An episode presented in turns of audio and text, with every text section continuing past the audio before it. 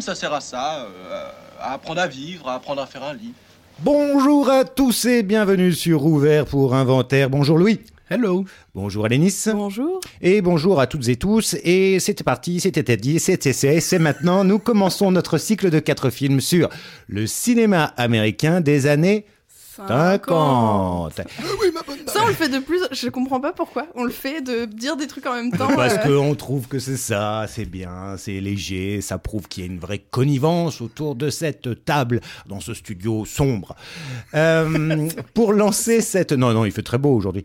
Euh, pour lancer cette, ce cycle, nous allons euh, débuter avec un film peu connu, hein, qui s'appelle euh, Fenêtre sur cour, ce film de Jeff Bleckner avec Christopher Reeve et Daryl Hannah. Voilà, j'avais préparé Pas cette mal, blague. Mais évidemment, non, c'était une plaisanterie. Il ne s'agit pas du remake que personne n'a vu parce que ça va être une grosse bouse, mais du film d'Alfred Hitchcock sorti en 1954. Bon, euh, oui, le pitcher. Alors, on le pitch très très vite. Et puis, euh, Louis, tu nous feras une petite, si tu veux, si tu as quelque chose. hein, Ouais, petit- rapidos, un petit- Voilà, petit contexte. voilà. Bon, fenêtre sur cours, comme son nom l'indique. Un homme sur une chaise roulante parce que euh, il s'est cassé la guibole et qu'il est photographe et que c'est comme ça qu'il s'est cassé la jambe d'ailleurs. Observe parce qu'il s'emmerde ferme ses voisins et commence à suspecter un voisin d'avoir commis un crime abominable. Et donc il va essayer de mener l'enquête, mais sans pouvoir euh, se déplacer de son appartement. Heureusement, il sera aidé par euh, sa bonne amie euh, Grace Kelly et son copain, un policier, euh, voilà, et aussi sa, sa- son infirmière qui mine de rien va être va être très active aussi. Alors qu'est-ce que comment? Que comme ça ou des beautés Alors compliqué parce que Hitchcock, on pourrait en parler des heures et des heures. Simplement. Et c'est vrai euh, que jamais personne n'a rien dit sur lui. Donc Non, ouais, J'allais presque, dire avant toute chose que évidemment l'émission n'a pas vocation à réinventer la roue. Euh, elle existe déjà. Voilà, simplement on va parler tranquillement du film. C'est plus une invitation peut-être à le revoir, Au vous voyage. inviter à le voir ou à le revoir. Mais évidemment on va pas révolutionner la chose puisque Hitchcock a été commenté et surcommenté. Mm, Et euh, en plus, Fenêtre sur cour est sans doute un de ses films les plus connus. Il appartient un petit peu à une espèce d'âge d'or dans sa carrière euh, hollywoodienne, puisque Hitchcock commence sa carrière en Angleterre, puisqu'il est britannique. Il va commencer dans le muet, il va réaliser quelques films muets assez importants, et ensuite il va partir à Hollywood faire des films. Juste pour vous situer, les quelques films qu'il fait avant, on trouve notamment La Corde et Le Crime était presque parfait, et dans la foulée de Fenêtre sur cour, il va faire Vertigo, La mort aux trousses et Psychose. Ouais. Euh, et ça, c'est juste euh, dans les années 60, pour vous situer, juste sur cette décennie. La Corde, une bien belle 48, période. hein. Oui. 10 ans avant. Mm. Donc On l'appelait déjà le GOAT. Voilà, exactement. Euh, et donc au moment du tournage du crime euh, était presque parfait, il y a son agent qui va en fait signer un contrat avec la Paramount de 9 ans, et du coup il se retrouve plus ou moins amené à travailler pour eux. Et dans le contrat, euh, en réalité, on va plus ou moins lui imposer une nouvelle euh, qui s'appelle It Had to Be a Murder. J'aime bien euh, euh, ce titre parce qu'il indique déjà quelque chose de l'intrigue. Et donc de cette nouvelle, il va tirer un scénario qu'il va coécrire avec John Michael Hayes, qui est un ancien journaliste, et comme souvent le faisait Hitchcock, il faisait appel à des scénaristes, il, écrivait rarement seul ses films. Et il faut savoir d'ailleurs que, comme souvent aussi, ce scénariste va collaborer avec lui sur d'autres films après. Euh, donc, dans les éléments qui sont intéressants par rapport au scénario, on peut noter déjà l'utilisation d'un lieu unique qui en fait presque un huis clos, Mhm. ce qui était déjà le cas dans La Corde. Mhm. Euh, donc, il y a une dimension qui peut paraître théâtrale, mais on en discutera. Et en même temps, il insuffle quelque chose de très très cinématographique à l'intérieur de, de cet immeuble. Et donc, pour arriver à vraiment maîtriser cet espace particulier, il va faire construire tout le décor en studio. Donc l'appartement et la cour sur le- laquelle donne l'appartement ont été construits en studio, ce qui va évidemment faciliter le travail et aussi compliquer certaines choses puisqu'il faut tout maîtriser euh, de A à Z et notamment la lumière puisqu'il n'y a pas de lumière naturelle. Et donc j'ai lu un peu en préparant l'émission que euh, y avait tellement besoin de lumière qu'ils avaient un peu en, urgence réquisitionné toutes les lumières, tous les spots qui n'étaient pas utilisés dans les studios par d'autres films. Et donc c'est un des films les plus éclairés euh, à l'époque dans les studios de la, de la Paramount. Euh, puisqu'ils vont vraiment réquisitionner, ils vont faire une espèce de descente pour récupérer du matériel. C'est pour ça qu'il fait chaud en fait, non? Euh, sans doute, ça doit participer à ça, puisque ça se passe l'été et le film commence sur un thermomètre d'ailleurs, et on nous indique qu'il fait très chaud. Euh, donc le film va être un grand succès à sa sortie, critique et public. Il va recevoir quatre nominations aux Oscars, ce qui à l'époque avait de l'importance, beaucoup plus qu'aujourd'hui. Euh, et il va être bien reçu par la critique, même si on va aussi lui reprocher sa noirceur et son propos, euh, aujourd'hui on dirait peut-être problématique sur le voyeurisme. Et en, en, parlant de critique, ça me permet de rappeler simplement, pour euh, terminer là-dessus, l'importance des cahiers du cinéma en France par rapport à Hitchcock, puisque aux États-Unis et même en Europe, Hitchcock a longtemps été considéré plutôt comme un cinéaste de série B, comme un cinéaste de, de petits polars, un peu parfois euh, qu'on considérait comme assez euh, vulgaire, mmh. un peu facile. Et euh, ceux qui l'ont beaucoup défendu, notamment en France, c'est les cahiers du cinéma, donc notamment euh, Truffaut, Chabrol, Romer, etc. Euh, Godard aussi. Et Truffaut qui va même consacrer un ouvrage que je vous conseille d'ailleurs, qui s'appelle Hitchcock Truffaut, tout simplement, mmh. qui est un livre de conversation entre les deux cinéastes. Truffaut étant plutôt à ce moment-là dans la position du critique. C'est un livre absolument passionnant et il parle notamment de Fenêtre sur cours. Donc film très très important dans la carrière d'Hitchcock et sans doute aussi un des plus jouissifs. Mmh très, euh, ouais, très, à la fois très divertissant, très intelligent et très agréable à découvrir ou à redécouvrir. Mm. Euh, moi personnellement, j'ai eu la chance de le redécouvrir en salle à l'Institut Lumière à Lyon, qui est vraiment à côté, de, pas très loin de chez moi, et euh, dans cette salle qui est en plus très agréable pour mater des films. Et vraiment, de le voir en salle, d'être obligé de rester concentré sur le film du début à la fin, ça il y a le, comment dire, tout le travail du suspense qui fonctionne super bien et c'était vraiment un, moment très agréable. Je suis très contente de l'avoir revu. Euh, je sais pas si euh, vous, ça faisait, ça faisait longtemps que vous l'aviez vu ou pas Moi, ça faisait 15 ou 20 ans que je l'avais pas revu et euh, je l'ai vu là pour euh, cette semaine, là, je sais plus quand, euh, hier. je l'ai vu hier. et j'avais un... oui, oui, j'avais un peu peur de me. C'est toujours pareil avec les trucs qu'on a bien aimés, on a un bon souvenir, on se dit ah, putain, maintenant que je vais le revoir, je vais trouver ouais. ça chiant ou mal fait ou un peu grossier ou les trucs trop qui marchaient. Long, ou... ouais. Et en fait, rien de tout ça. J'ai trouvé ça 15 fois mieux que dans mon souvenir. Il euh, n'y a rien à jeter. C'est pour le coup, c'est vrai que je le dis pas souvent, mais là, c'est vraiment euh, une main de maître. Enfin, ça, c'est mm. un peu évident de le dire, mais euh, les acteurs sont super. C'est écrit au cordeau. Enfin, je veux dire, c'est aussi les dialogues qui qu'on fait plus maintenant, hein, parce qu'on trouverait ça pas assez réaliste, tout ça. Mais donc, c'est super bien écrit. Je veux dire, quand ils se parlent, c'est toujours, ça envoie euh, du lourd.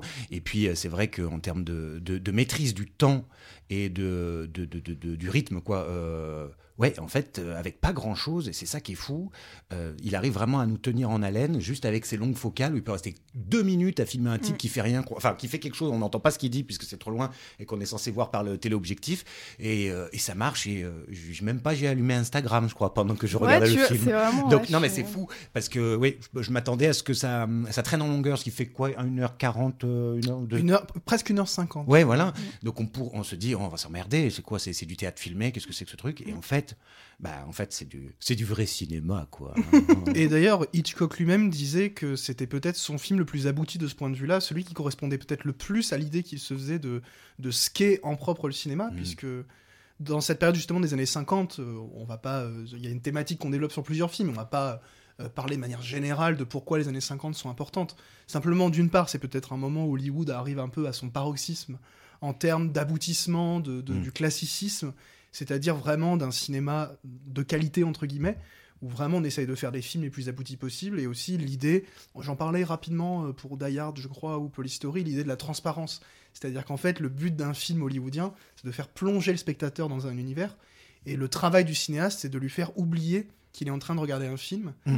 Euh, et en fait, Hitchcock, il est, il est, pourquoi il est moderne? Parce qu'il est un peu entre les deux, en fait.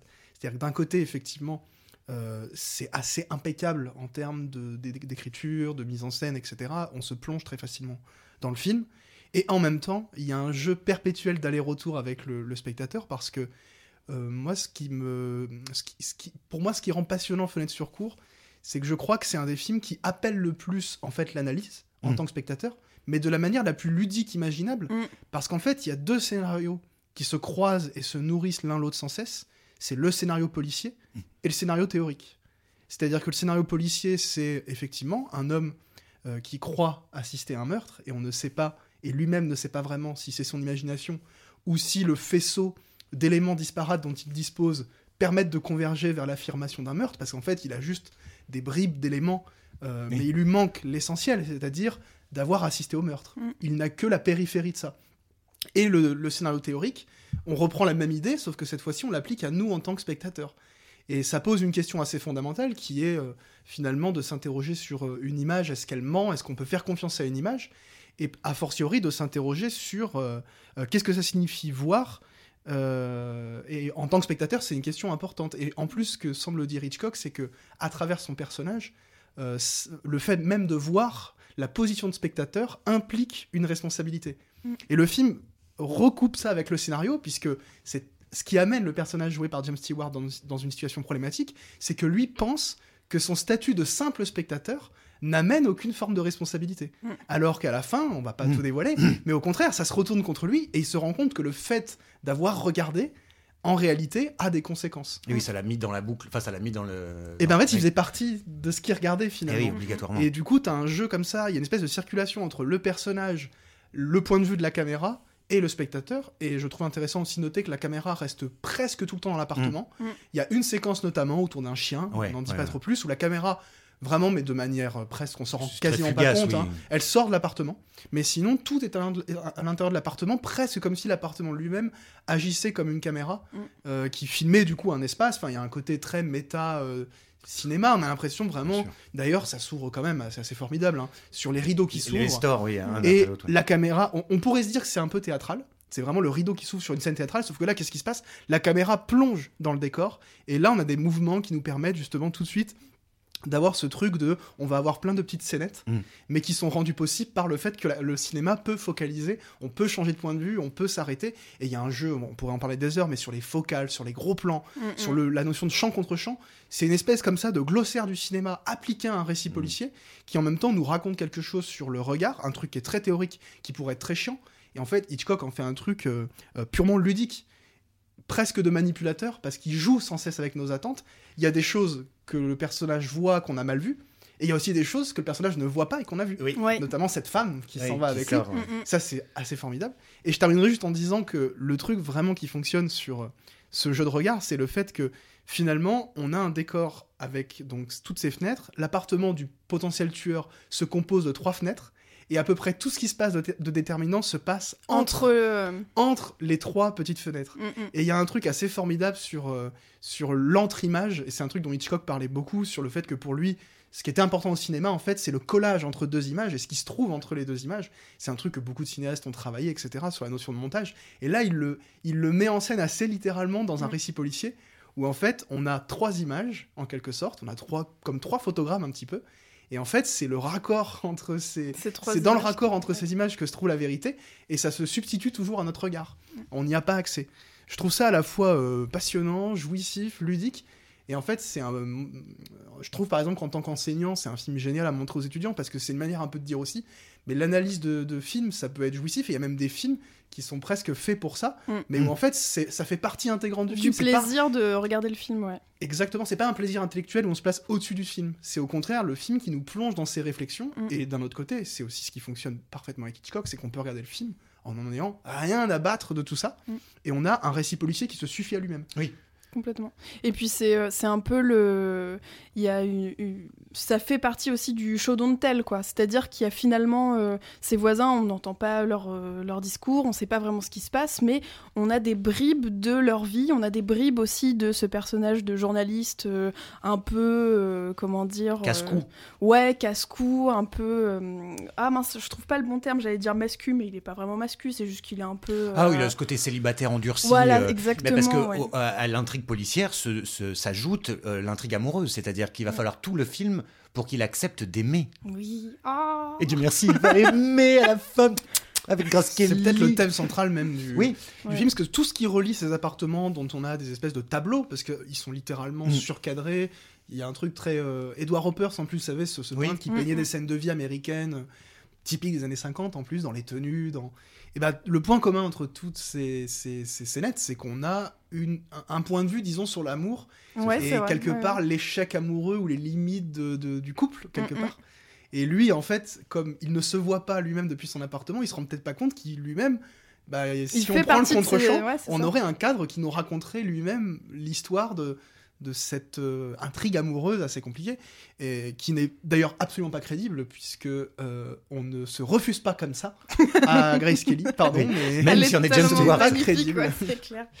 Oui, oui, oui, bah, bah oui, c'est ça. Mais tu- je t'ai coupé, je crois que tu voulais dire sur le fait qu'il était euh, bougon, euh, Oui, célibataire. bah, je pense euh, notamment euh, à la scène de la- presque la scène d'introduction où justement on voit vraiment euh, en fait en quelques secondes on voit son appareil photo complètement détruit, on voit son plâtre, on voit des photos euh, bah, des photos qu'il a prises en fait de reporters euh, et on voit aussi je crois un portrait de, de son, son amoureuse de son euh, de Grace Kelly et, et du coup en quelques secondes on a il n'a pas encore ouvert la bouche qu'on a déjà toute son histoire en fait. On sait ce qui lui est arrivé, c'est bon, il n'y a pas besoin d'en rajouter plus. Et je pense que c'est aussi la force de ces films-là, euh, pas seulement du- de ce film en particulier, mais des films d'Hitchcock et de pas mal de films des années 50, c'est que on nous prend pas plus la main que ça. C'est-à-dire que voilà, je vous donne ça à voir, vous faites votre propre histoire euh, intellectuelle, enfin euh, mentale, on va dire.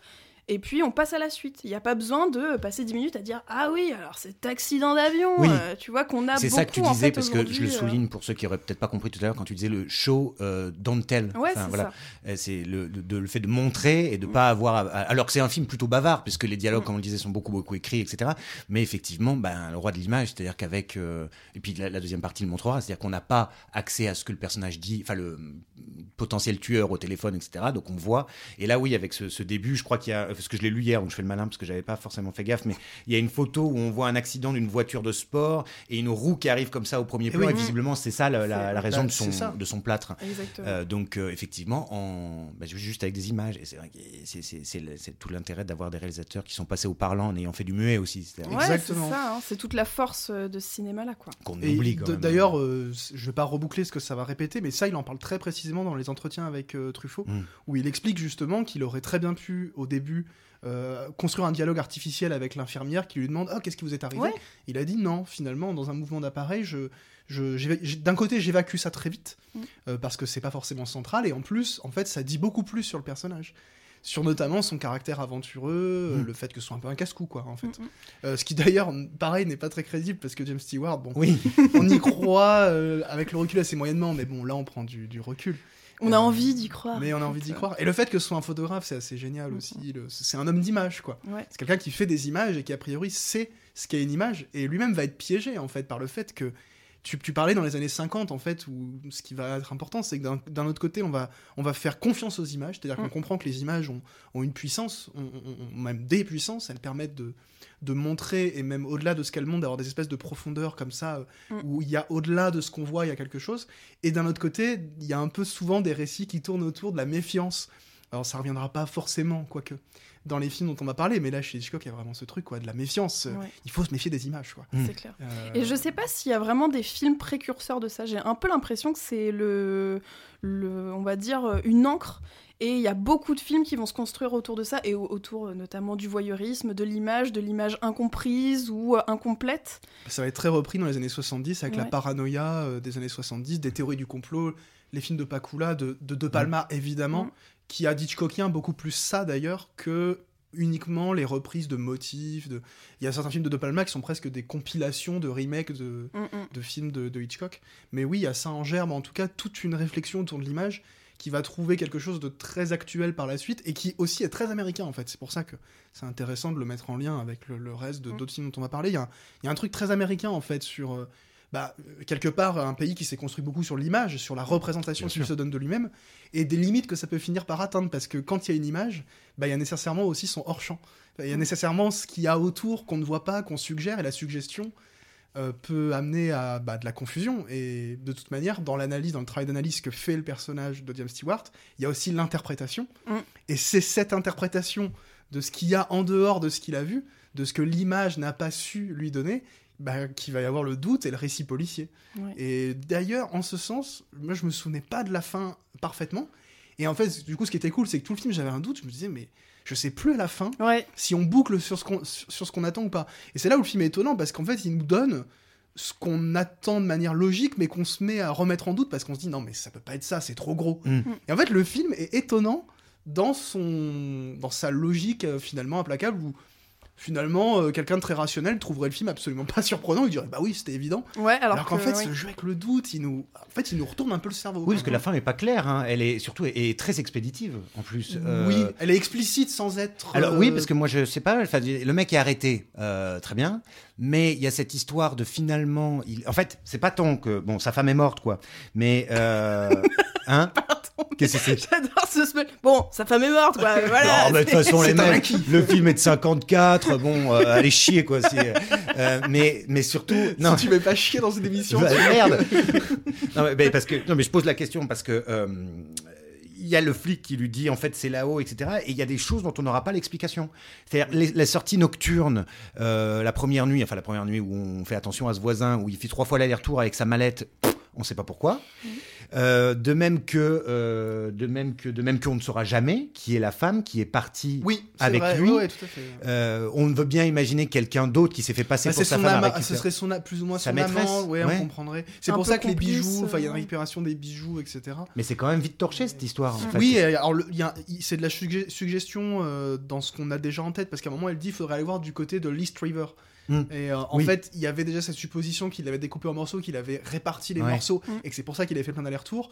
Et on nous dit aussi en gros qu'il a déplacé ce qu'il y avait sous les, sous les roses, Oui. puisque le. Alors, bon, ça, ça, ça, ça s'adresse plutôt à ceux qui ont vu le film, hein, parce qu'on on- on fait exprès de pas être trop explicite pour ceux qui ne l'auraient pas vu, parce qu'il faut quand même pas trop déflorer l'intrigue. Mais Voilà, il aurait déplacé Les fleurs, des les fleurs. fleurs.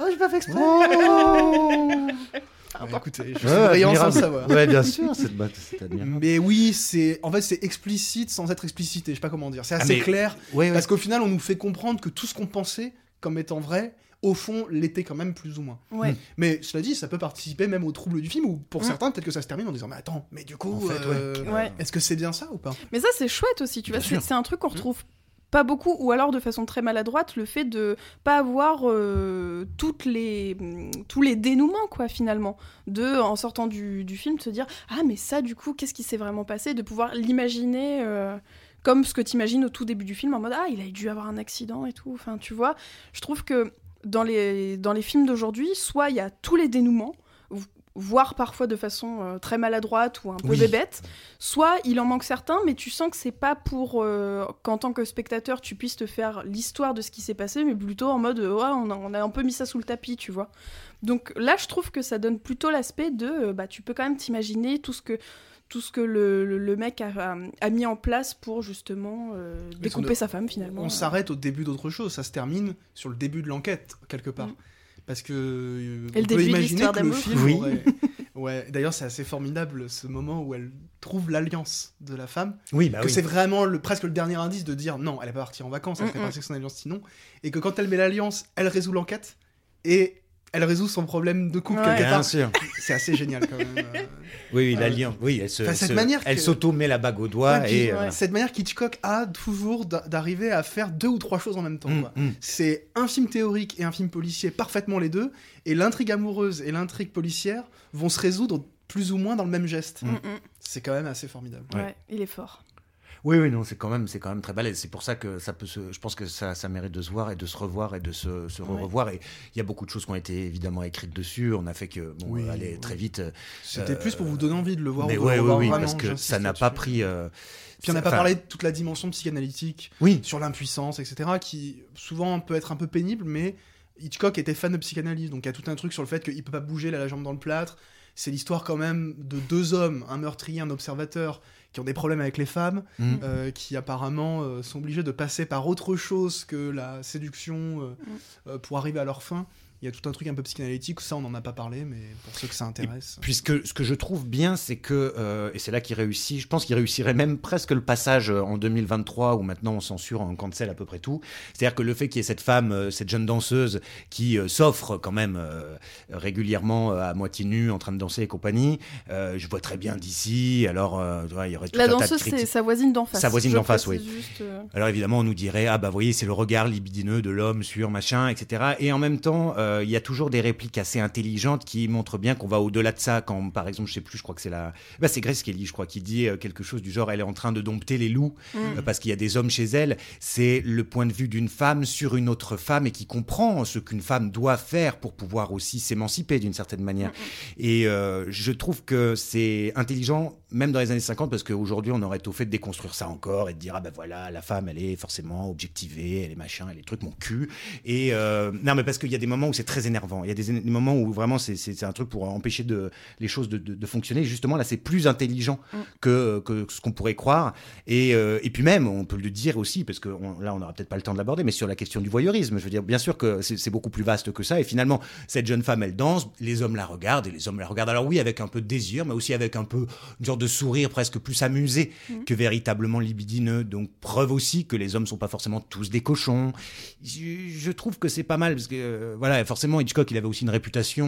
Euh, bon, voilà, les femmes et compagnie. Mais ça, c'est différent parce que c'est plus concret aussi. Oui. Dans son rapport au travail avec les actrices. et puis tu as aussi cette euh, résolution en fait de cette voisine mm. qui, à la fin, retrouve son compagnon qui est parti à la guerre ou un truc comme ça, je crois, un militaire qui revient. Et du coup, tu comprends que oui, en fait, elle se, elle se débrouille pour vivre en attendant qu'il revienne et tout.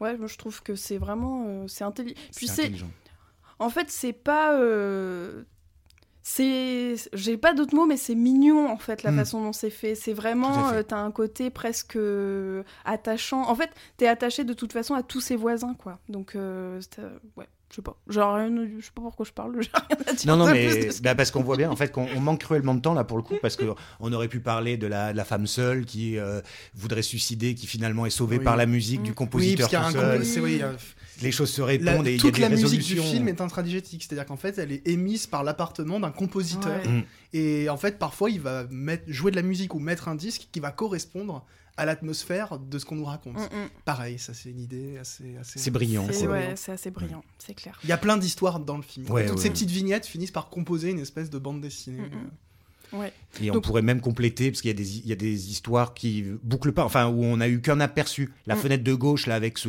ce, type qui ouvre souvent son rideau, qui fume une clope, on entend quelqu'un. On ne sait pas trop ce qui arrive à ce couple-là. Enfin, il y a, des choses qui sont anecdotiques, comme ça. Il faudrait presque faire un film euh, sur eux, puis sur eux. Il faudrait aller chercher justement tous ces hors-champs, tous ces hors-cadres qui, euh, bah, l'absence d'image nous raconte aussi quelque chose. C'est ça. Et c'est vrai que je pense que c'est dans cette mouvance qu'il va y avoir le, blow-up d'Antonioni euh, dans la décennie qui suit, quoi, qui est finalement une, tout à fait. Ça fait partie de ces films-là, justement, et c'est pas étonnant d'ailleurs que Blow-up soit repris en, Blow-out par de, euh, Palma. Il y a une obsession sur l'image, ses limites, ses trahisons. Mm. Euh, et puis le son, ensuite. on est arrivé à une telle apogée du cinéma hollywoodien qu'on a compris ce que pouvait faire le cinéma, et maintenant on s'interroge sur mais qu'est-ce qu'il ne peut pas finalement, ou en mm. tout cas quelles sont ses limites? Mm. Il y a vraiment un truc sur la croyance en fait, sur la foi dans l'image qui est remis en crise, qui, qui, qui, rentre en crise quelque part. Ouais.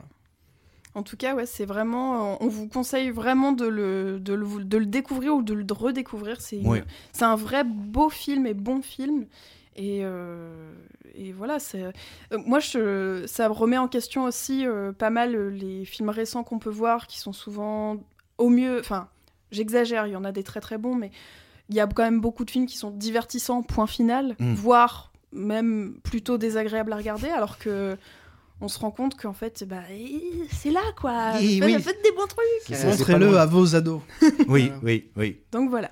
Moi, en tout cas, vraiment, je vous conseille de le, de le revoir. C'est vraiment, même euh, plusieurs années plus tard, ça reste un très bon film, très agréable à regarder. Et, malgré euh, l'aspect classique qui peut mm. peut-être en rebuter certains. Ouais, il faut passer parce que franchement, c'est un, un, régal. Complètement. Voilà.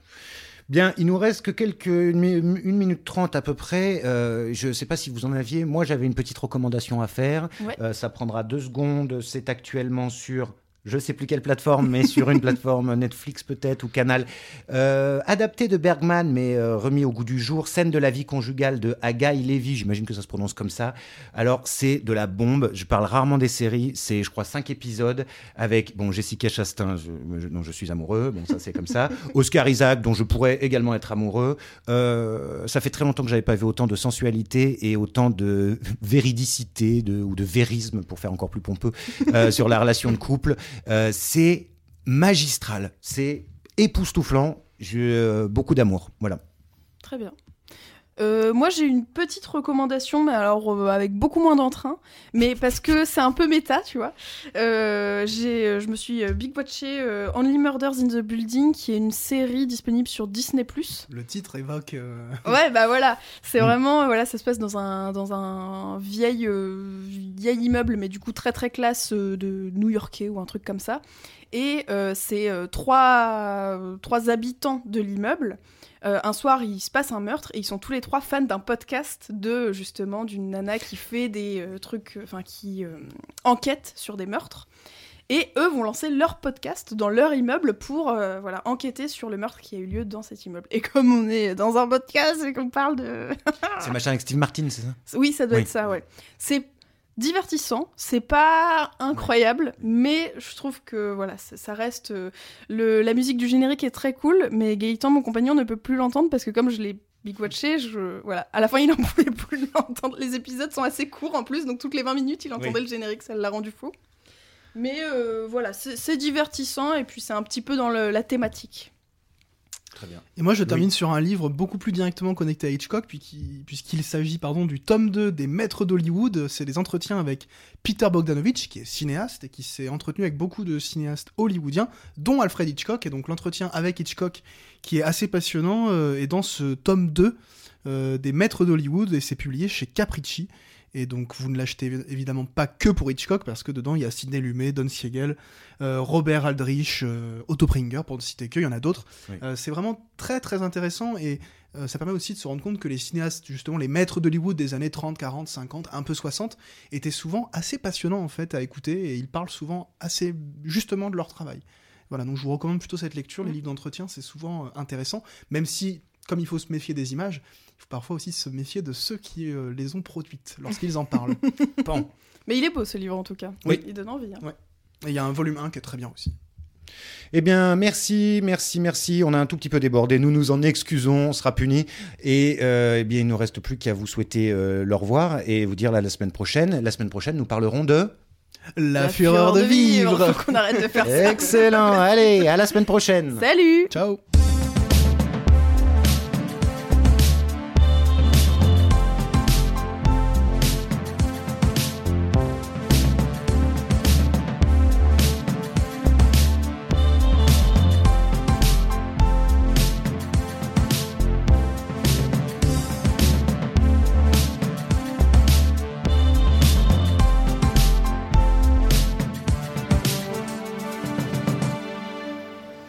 ça sert à ça, euh, à apprendre à vivre, à apprendre à faire un lit.